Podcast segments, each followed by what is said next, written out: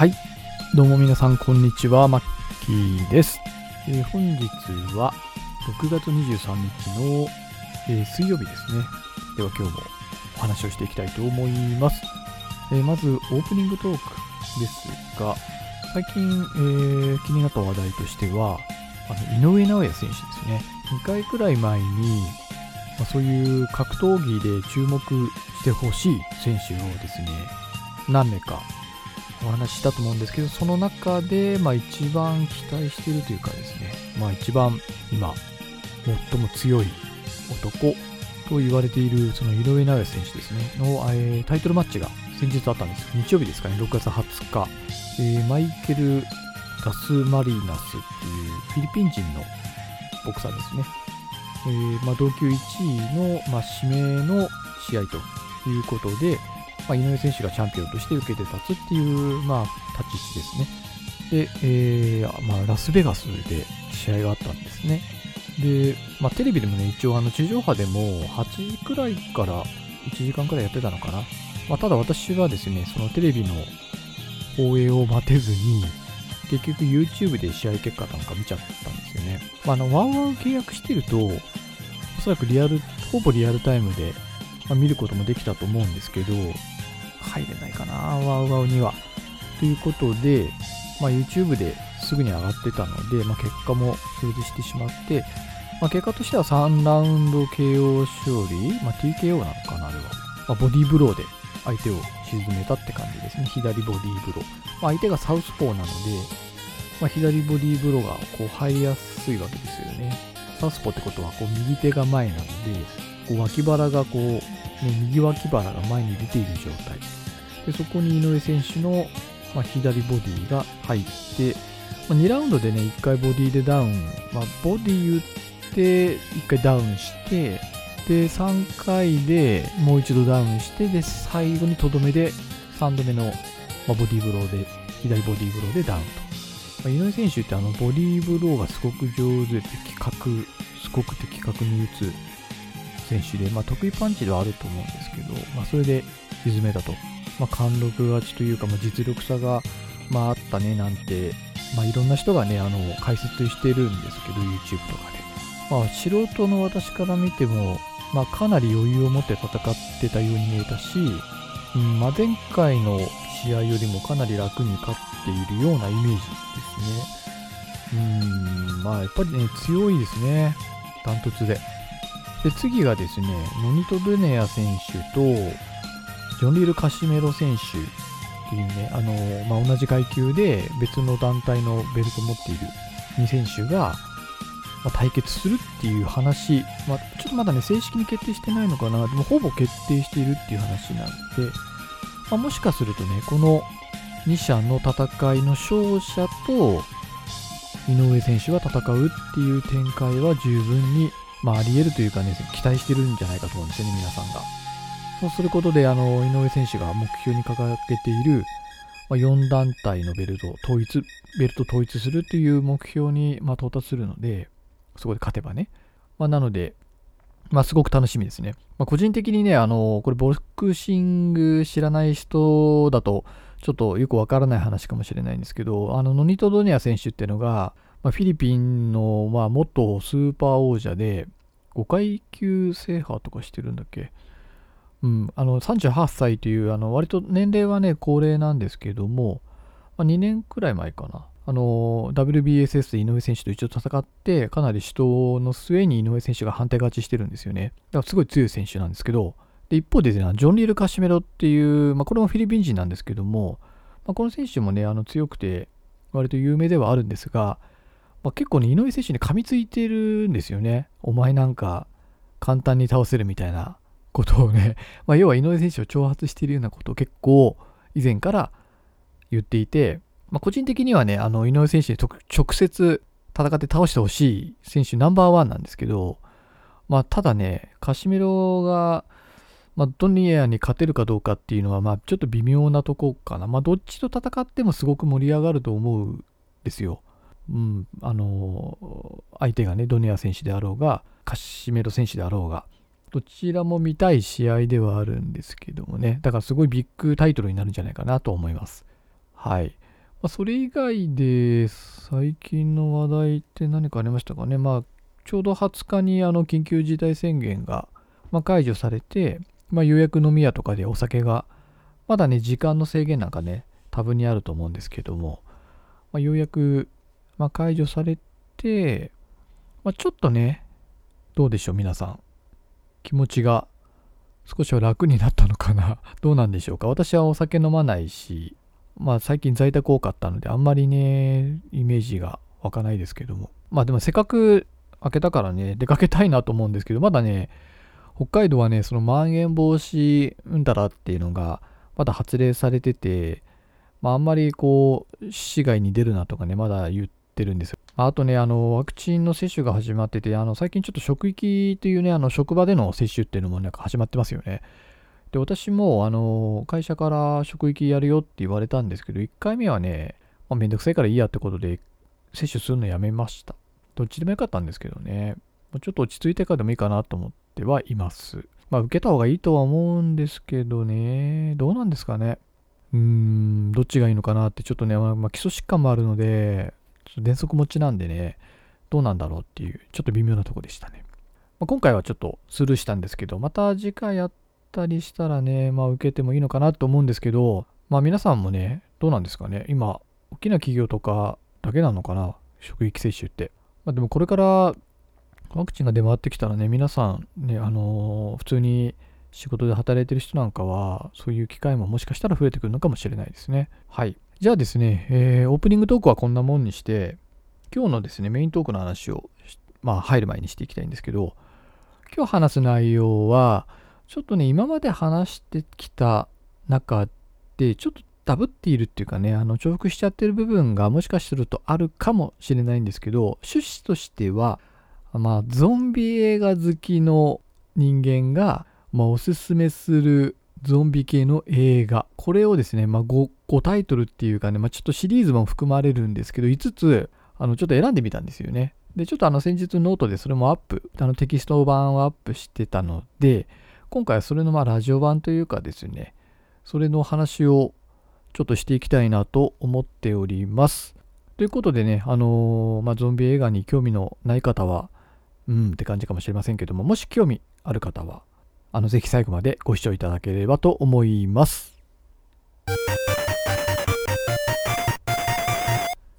はい、それではメイントークです。えー、今日はですね、あのー、まあ、最近ちょっとゲームの話できてないんで、またちょっと映画の話になってしまうんですけど、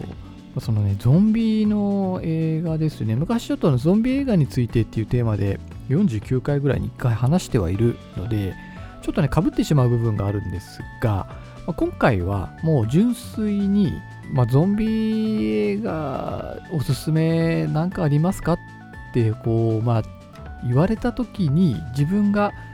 まあ、5つチョイスするならこの作品たちかなっていう視点で選んだ5作品の話をしたいっていう感じですね。で、まあ、基本的には、まあ、そのゾンビ映画を、まあ、普段から見ている方であれば間違いなく見たことあるような作品ばかりだとは思います。まあ、有名作品ばっかりだと思うんですけど、まあ、個人的におすすめする映画を紹介していきたいなと。で、あの前提はシリーズものはまとめて紹介しちゃってるっていうところと、あとあの、ロメロ監督のゾンビ、あれは除外してます。もう殿堂入りっていうような認識で除外しているので、それ以外でおすすめできるゾンビ系の作品っていうのをね、あの特にま順位付けとかはしてないので、まあ、ランダムにおすすめ作品を紹介していこうかなと思います。ではまず1作品目ですが、えこれがですね、あの、デモンズという映画ですね。で、デモンズに関しては、あの結構シリーズ化してて、なんか5とか6ぐらいまであるんですけど、私が紹介したいのは、デモンズとデモンズ2っていうこの2作品のみです。それ以降はね、全く別物なんですよね。全く作品に関連性もないし、趣旨とかも全然変わっちゃってるので、全く別物だと思います。なので、紹介したいのはこのデモンズとデモンズ2っていう映画。でこれね、80年代のホラー映画なので、今回紹介する中の映画では一番、まあ、古い作品ですね。なので、もしかすると私と年齢が近い方だったら知ってているかもしれないけど最近の方だともしかしたら知らないのかもしれないですね。うん。でどういう映画かというとですねあの映画館の中とか高層マンションになんか閉じ込められちゃうんですよ 人間が。でそこで、まあ、そのデモンズって言われるなんか恐ろしい化け物まあもともと人間なんですけど、まあ、これが人間がですねそのデモンズ化してしまって、まあ、他人を襲い始める。という話なんですね、まあ、当然その閉鎖空間の中で起きる出来事なんで余計怖いっていうね、まあ、そこがミソなんですけども特徴としてはですねこの映画に関してはとにかくこのデモンズと言われるこれ、まあ、ゾンビみたいなもんですね要は、まあ、デモンズって言ってるのも悪魔に取りつかれた人間みたいなちょっとイメージでオカルトそんなにオカルトっぽくはないんですけどもまあちょっとあの普通のゾンビとはちょっと違いますよね。オカルトっぽい。まあ、デモンズという悪魔に取りつかれたとか、っとあのクトゥルフ神話の話なんかもベースとしているらしくて、まあ、人間がそのデモンズという化け物になってしまうと。で、まあ、この作品が優れてるのは、そのまずデモンズの容姿ですね。うん気持ち悪いです。めっちゃくちゃ。もうトラウマになるぐらいです。こういう映画慣れてない人が、いきなり見たらトラウマになんじゃねえのっていうぐらい、とにかく、そのデモンズたちが不気味というか気持ち悪いんですよ。すごいセンスしてんなーって。ダリル・アルジェントっていう監督なんですけど、とんでもねえセンスしてんなっていうぐらい、とにかくそのゾンビ、まあ、デモンズの容姿がね、すごいです。まあ、これね、写真見てもらった方が早いと思うんですけど、まあ、なのでね、ちょっとあの検索とかねしてもらったらわかるんじゃないかなと思うんですけど、とにかくそのゾンビの容姿がね、気持ち悪いっていうのが、まあ、一番の特徴ですね。でしかもそれが閉鎖空間の中で追われるもんだからね、かなり気持ち悪い上に怖い。かなり怖いですね。うん、まあ昔の映画なんでね、ちょっと、まあその特殊メイクなんかも CG とかじゃなくて本当にメイクなので、うん、それがまた逆に気持ち悪いとか怖いとかっていうこともあるかもしれないですね。かなり気持ち悪いです。まあそれだけちょっと覚悟してほしいなと。でね、あのー、なかなかの動画の配信サイトでもね、ないんですよね、動画配信サービスで。なので、まあ、いざ見ようとするとね、ちょっとはまあレンタル屋さんに行ってみないといけない、借りないといけないかなっていう作品ですね。ちょっと古いですけど、おそらくまあ one、two ぐらいまではね、あると思うんですよ。普通に大きめのレンタル屋さんであれば。なのでね、もし興味のある方はね、レンタル屋さんでぜひ探してみてください。はい。で、2作品目。これがですね、あの、ドーン・オブ・ザ・デッドという映画ですね。はい。あの、ロメロ監督のゾンビという映画の、まあ、リメイク作品ですね。なので、うん、まあ、見たことある人いるのかな？結構有名な映画ではありますね。で、えっ、ー、とですね、まあ、リメイクと言っても、正直、ロメロゾンビに比べるとかなり、あの、共通点は少ないですね。ショッピングモールぐらいじゃないかな、下手したら。それ以外はもうかなり刷新されてるし、その人間、キャラクターとかも全然違うんで、まあ、ほぼ別物と思って見ていただいてもいいのかなと。一番特徴的なのはやはり、あの、ゾンビが走るってとこですね。まあ、ロメロゾンビってゆっくり歩くんですよね。のそのそっと。なんか死後硬直してるからとか、なんかいろいろ理由あるらしいんですけど、このリメイク版のドーム・ザ・デッドに関しては、走ります、ゾンビが。めちゃくちゃ走ります。なので、あのめちゃくちゃ怖いんですよね、これが。走るってことは要は人間と運動能力変わらないってことだから人間に全速力で追われるのって怖くないですか？もう本当にねしかもねあのゾンビですからね相手は。気持ち悪いねゾンビだから。かなりねやっぱりこの走ってくるっていうことで怖さがね緊張感というか怖さというか絶望感といった方がいいかもしれないですね。がねすごい増していてそこに関してはまあオリジナルを上回っているかなっていうとこですね。うん。まあ、これね、あの多分前に話してると思うんですけどね、この作品に関しては。ちょっとダブってしまう部分もあるかもしれないので、ちょっと詳しい話は割愛します。で、ちょっとその時に話してなかったかもしれないですけど、この作品のね、素晴らしいところ、このね、オープニングとね、エンディングが素晴らしいんですよね。特にオープニング。あの、オープニングって、まあ、そのね、あのー、まあ、スタッフロールみたいなのが流れてくると思うんですけど、単純にそれだけじゃなくて、まあ、徐々にね、このゾンビによってね、崩壊していく様がね、わかるようなオープニングになってるんですよね。あの、ラストオブアス、最初のラスアスでもなんか似たような感じだったと思うんですけど、そのパンデミックが発生していく様子がちょっとわかるようになっているっていうところと、あと、そのオープニングのね、曲がですね、すごく世界観に非常にマッチしています。それが素晴らしいですね。あの、ジョニー・キャッシュっていう人の曲なんですけどね、すごくこの曲が良くて、あとエンディングもね、素晴らしいんですよね。エンディングもすごくセンスがあって、あとちょっとね、その後の様子なんかも描かれてたりするので、もし借りてみたい方は、このね、ぜひオープニングとエンディングをね、注目してみてほしいなと思います。はい。じゃあですね、続きましての作品が、えー、これ、レックという作品ですね。えー、REC と書いて、レック、もしくはレック2、えー、ですね。まあ、これも有名なあのホラー映画だと思うんですけれども、ま POV っていうのが特徴ですね。ポイントオブビュー、まあ、主観視点と。で、えー、これがですね、このアパートの中っていう、まあ、いわゆる閉鎖空間の中で起きる、まあ、パンデミックっていうかね、まあ、そのゾンビがね、ゾンビみたいなのが出てきて、まあ、その閉鎖空間の中で起きる様子を、まあ、主観っていう、なんかカメラレポート中、なんつうの、そういう、あの、消防士のね、裏側を撮影して、こう、密着して取材している最中に、まあ、事件が、アパートの中で事件が起きてっていう感じなんですよね。なので、まあ、閉鎖空間っていうのがこの当時はね、新しかったんだと思うんですけど、これがなかなか、まあ面白かった。まあそんなに最近の映画ではないんですけどね、これも。なかなか面白くて、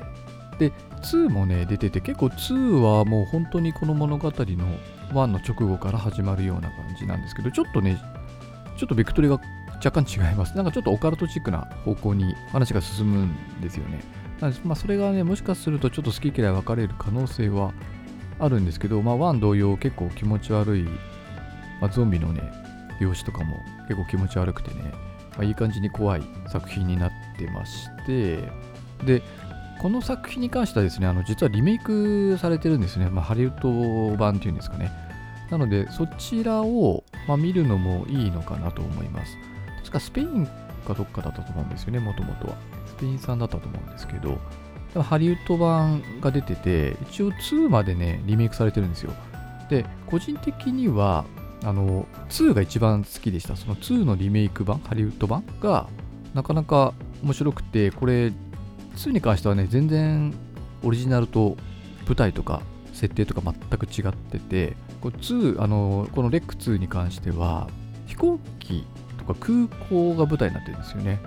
だから全然オリジナル版はそのままアパートの中での出来事を描いてたので、全く違う作品にはなっているんですけど、これがね、なかなか面白くて、僕個人的にはオリジナルのレックよりもこっちの方がちょっと好きかなぐらいの感じですので、もし、まあ、レック見たことない方は、ま、オリジナル版から見てほしいんですけど、まあ、もしね、オリジナル版見てるけど、リメイク版見てないなって方は、このリメイク版もね、なかなか出来が良いので、特に2に関しては出来が良いので、で、話もね、逆に言うと全然つながりないんですよ、このレック2って。書いてあるけど。だから、2、このレック2から見ても全く問題ないので、まあ、もし気になる方はね、ちょっとチェックをしてみてほしいなと思います。では続いての作品が、えー、これ邦画なんですけど、で、多分ね、あの何回か前にこれ、この作品自体の あの紹介してるので、まあ、ちょっと簡単に紹介ですけど、えー、アイアマーヒーローという邦画ですね、2017年くらいの映画なんで、4年前ぐらいですかね。で、あ、2016年かな。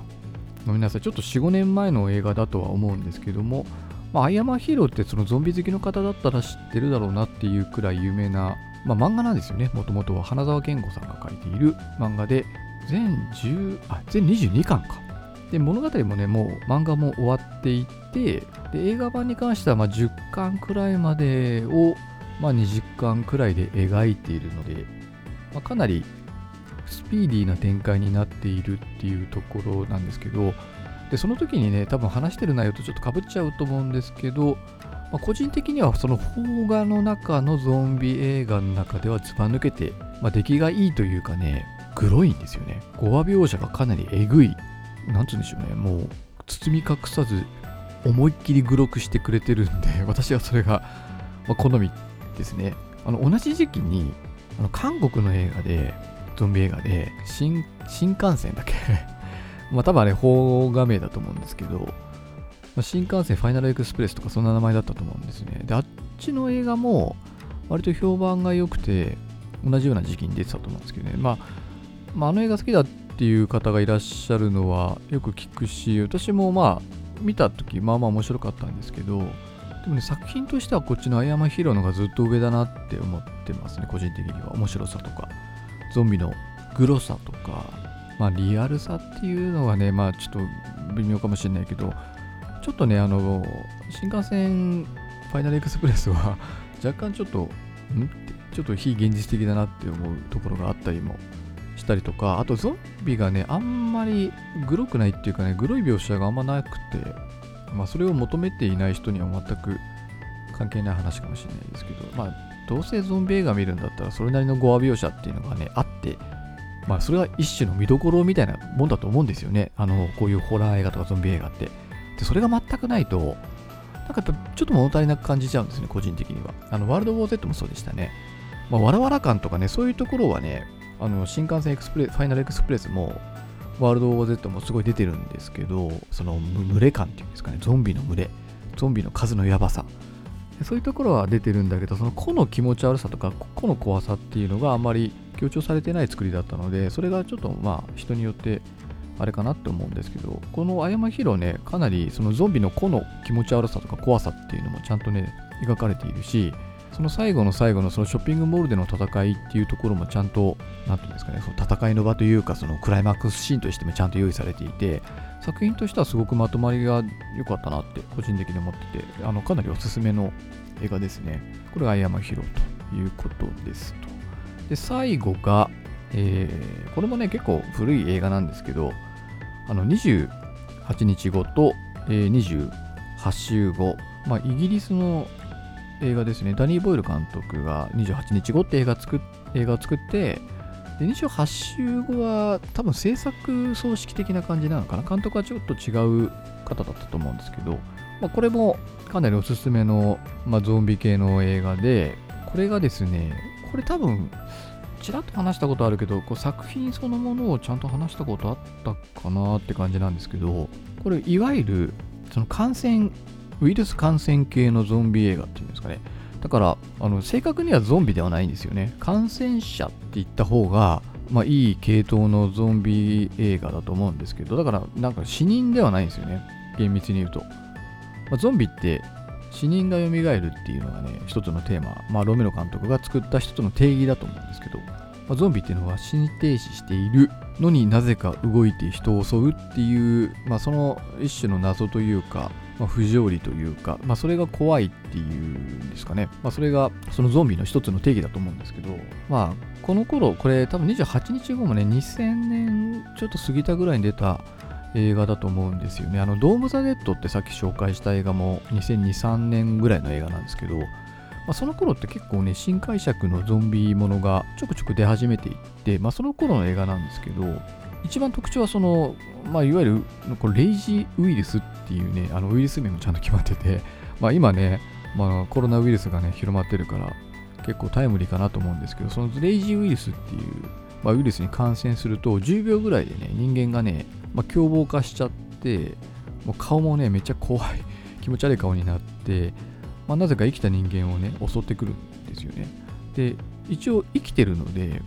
別に心臓とか打たなくてもね、あの倒れます。あ、心臓じゃないか。ゾンビの場合は心臓打っても倒れないもんね。そもそも心肺停止してるからた。だこの人たちはね、ちゃんと生きてるから、心臓打てば死ぬんですよね。で、飢えればやっぱり死ぬんですよ。なんですけど、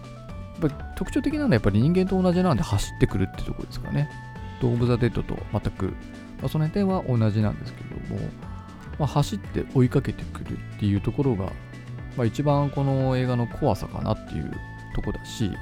結構見た目もグロテスクですしねその感染した人間が結構ねえげつない顔して追いかけてくるんですけどそれがねまたまた怖い感じが、うん、すごい気持ち悪いっていうかね怖さが出ててすごい私は好きですねで特にですねこの28日後の続編として、まあ、28週後っていう映画がですね、まあ、2006年か7年くらいかな、3、4年後に、まあ、公開されてるんですけど、まあ、私個人的にはこの28週後の方がおすすめしますね。でまあ、どっちも見てないんだったら合わせて見てほしいですけど、正直ね、あまり、なんていうのか、ストーリー的なつながりはないんですよね。その、バックボーンとしては、つながってるんですけど、物語としてはほぼつながりはないです。なので、28週後から見ても全く問題のない映画なんですね。で、28週後って、どちらかというと、一度パンデミックが収まるんですよ。28日後の後の話、当然後の話なんですけど、まあ、感染者たちがね、結局、襲う人間もいなくなって、食べるものもなくなって、なんかね、上で死んじゃうんですよね。で、やっと感染者がいなくなったっていうところから、まあ、本格的に物語がスタートするっていうのが28週後なんですけれども、まあ当然ね、そのままパンデミックが起きなかったら映画にならないわけで、まあ、またパンデミックが起きてしまうっていう物語の展開なんですけども、このパンデミックが再び発生するくだりとかもね、結構ね、しっかり描いているので、まあ、そこがね、かなりグロいかったですね。気持ち悪かったし、緊迫感もあって、個人的にはすごく好きですね。どちらかといえば28週後の方が作品としては好きでした。うん、その気持ち悪さといい物語の展開といい、うん、あのかなりシリアスな作りですよね。まあゾンビ映画だからね、シリアスの方が私は合うと思うんですけど、でも中にはね、割とコミカルなゾンビ映画っていうのもあって、ゾンビランドとか、まあ、そういうのもね、結構人気あると思うんですよ。割とそういうコミカル路線のゾンビ映画っていうのも結構多いと思うんですけど、まあ、これはかなりそのベクトリはシリアス路線の作りの映画ですね。リアルな作りですね。で、これね、あの、2007年にやっぱり公開されてるんですよ、この28週後は。ですけど、続編がね、出てなくて、まあ、大体映画って3部作にする傾向あるじゃないですか。だから28週後の後に、まあ、28ヶ月後になるのか分かんないですよ。28ヶ月後だとなんか中途半端な気もするけどね。28ヶ月後って言ったら、だって2年以上先ってことでしょ。2年と4ヶ月後 ?2 年半近いってことか。まあ、なので、まあ、どうなんでしょうね、そのあたりも。まあ、もしかしたら続編作られるかもねって噂は聞くんですけど、もう14年経って作られていないので、うん、どうなんでしょうね。ちょっと間が空きすぎてる気もするしね。うん、でもぜひ作ってほしいなって個人的には思っているあの映画ですね。この28日後、28週後に関してはね。まあ、ということで、えー、まあ、5作品の紹介をさせていただきましたが、まあ、気になる映画がね、うん、皆さんあったかどうかっていうところはちょっとね、あのわからないんですが、あの多分ね、今挙げたその5作品っていうか、まあ、シリーズシリーズも含めた5作品なんですけど、まあ多分ね、あのまあ、割とゾンビ映画の中ではかなり王道というかメジャーっていうんですかね、メジャーな映画なので、いや、そんなの知っとるわとか、そんなのすでに見ましたわっていう人が結構多いかなと思っていて、まあ、ちょっとね、あのマニアックな映画は今回あえて紹介してないんですけど、ただね、一つだけあの一番冒頭に紹介したそのデモンズですね。これだけちょっとね、あの他の作品と毛並みが違うかもしれないですね。その古さといい、なんていうんですか、その映画の質というか、かなりちょっと違うのかな、うん、なかなかおすすめしてる人っていないのかなって、ここ最近では。私はですね、見たゾンビ映画の中で一番衝撃受けた映画かもしれないです。デモンズに関しては。特にあの2の方ですね。2はね、かなり強烈でしたね、デモンズ2に関しては。で、1はね、私、あの映画館で見に行ったんですよ。あれ、映画の中に閉じ込められてない、あのゾンビみたいなやつに襲われるっていうシチュエーションなんですよね。だから、映画館で見るとね、なかなか臨場感あるんですけど、1はね、まあ、内容的にはね、まあ、ちょっと微妙だったんですよね。まあ、面白いっていうか気持ち悪いですよ、すっごく。そのデモンズっていうその悪魔の使者たちはめっちゃ気持ち悪いんですけど、これがね、より気持ち悪いなと思ったのは2の方だし、なんか映画館じゃなかったんですよ、しかも見たの。なんか映画で公開されてたのかななんかいつの間にかビデオレンタルにあったんで、お、デモンズの続きだと思って映画、ね、映画館ではもうやってなかったんで、ビデオで家でさ、あのね、レンタルして見たんですけど、めちゃめちゃ面白かったんですよね。かなりグロテスクだし、かなりドキドキしながら見れたんで、まあ、まあ、高校の時の話だからね、今見たらまたちょっと感覚違うのかもしれないんですけど、これがかなりこの作品の中でも一番異色かもしれないのと、なかなかあの、さっきも言ったかもしれないんですけど、あのいわゆるその動画配信サービスではね、出てこない作品なんですよね。1も2も。だからちょっと見にくいかもしれないですね。今いった5作品の中で一番そういう配信サービスの中では見れない映画かなと思います。なので本当にあの、まあ、レンタル屋さん根気よく探すしかないかなというところですね。うん、だからレンタル屋さん行ってね、もし見るものを迷ってないなと思った方は、ちょっとね、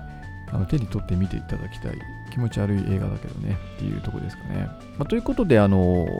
まあ、今回はですね、その5作品、まあ、ゾンビ、まあ、ゾンビ好きのおっさんがおすすめする、まゾンビ映画5選ということで、メイントークとしてお話をさせていただきました。はい。では、メイントーク以上です。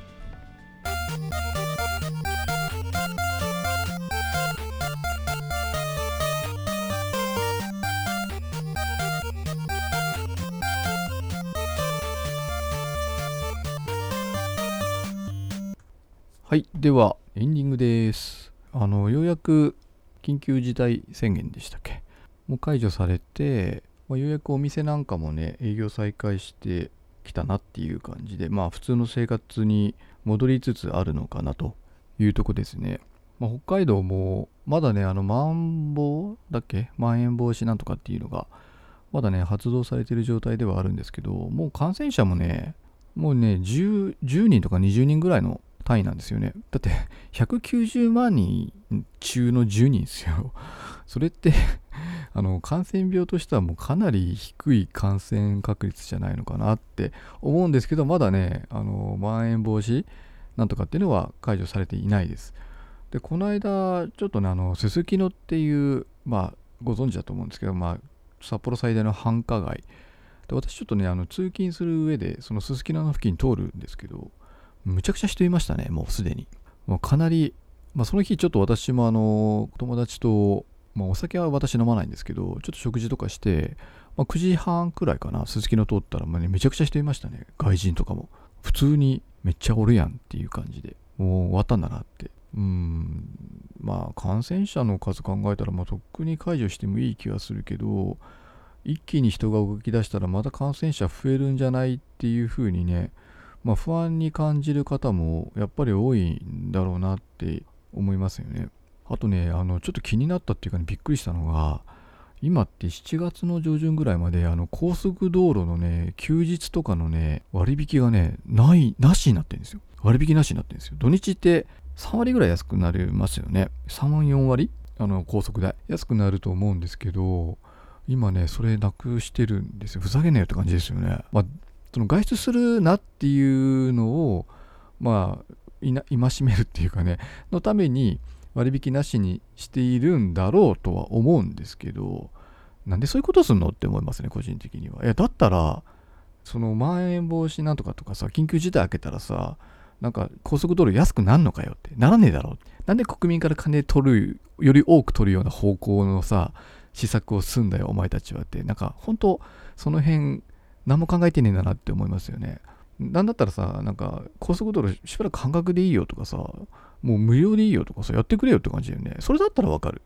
それが分けるまでは、その代わり普通にかかりますよっていうんだったらわかるんだけど、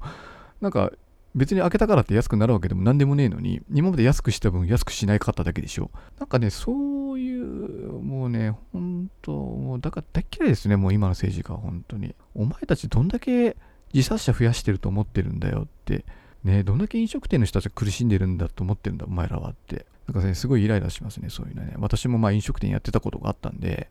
こんな状態になっちゃったらね、本当にあの、もう店辞めないと借金まみれになっちゃうから、もう辞めるっていう選択肢って十分あり得ると思う。しかもだって、まただってちょっと増えたらさ、また開いたらすぐなんかまん延防止だとかさ、なんだかんだ言って飲食店いじめ始めるでしょそれで感染者がさ、減るのかどうのかなんて、はっきりした科学的根拠何もないのにさ、よくやるよね、本当にね。何も考えてねえんだなって本当思いますよね。まあその辺はね、あのコロナのことって結構いろんな考え方もあるし、まあね、すごく、まあ、なんとかデリケートなもの問題だと思うから、わかるんですけどね、まあ、その世論が反発したりとかさ、すると思うんですよ、結構。だからなかなか、ね、言いたいことも言えなかったりとかやっぱりその同調圧力みたいなんでさなかなかこう出かけちゃうとね周りの人の目が厳しかったりもするからまあ出かけるなっていうのはわかる。わかる。でもやっぱ経済的な援助をちゃんとその分してあげなさいよって本当に飲食店に関してはねやっぱり営業保障してほしいし国民に対してもこんだけ我慢したわけだからもう一回ねあのなんだっけあの10万円給付金でしたっけやるとかさなんかやれよお前たちはって抑え込むだけで何もしないんだなって思いません？皆さん 俺だけですかねこんなこと言ってんの本当不満でしょうがないですねうん本当に政治家の質っていうのが本当によく現れますよね、こういう有事には。うん、やっぱり有事にね、どう動くかって政治家って一番大事だと思うんですよね。決断とかね、判断力っていうのがすごく試されると思うんですよ、政治家って。だから、それがね、まあ、やっぱり国民とかマスコミにおもねったことしか言えない、できない政治家になっちゃうと、まあ、今みたいにね、まあ、とはいえね、やっぱり、まあね、出かけるなとかね、その、まあ、それは別にいいと思うんですよ。間違ったこと言ってないと思うんですよ。だからね、人間の流れが少ない方がね、感染は入りにくくなるっていうかね、抑え込めるんで、やっぱ保証の面ですよね、やっぱりそこは国が本当に考えないといけないところ。ね、その流れを止めた分の経済的損失をね、しっかり100%やりますってね、なんで言い切らないのかな、この人たちはって。中途半端すぎるよね、すべてがね。だからこんなことになっちゃうんだと私は思います。はい、ちょっと政治的な話はね、あの、ちょっといろいろと問題が出る可能性があるので、この辺にしますが。はい、ではですね、ちょっと今回はこの辺にして、えー、またね、あの、次回、また何かの話をしていきたいなと思います。はい、では最後までご視聴いただきましてありがとうございました。お送りしたのはマッキーでした。さよなら。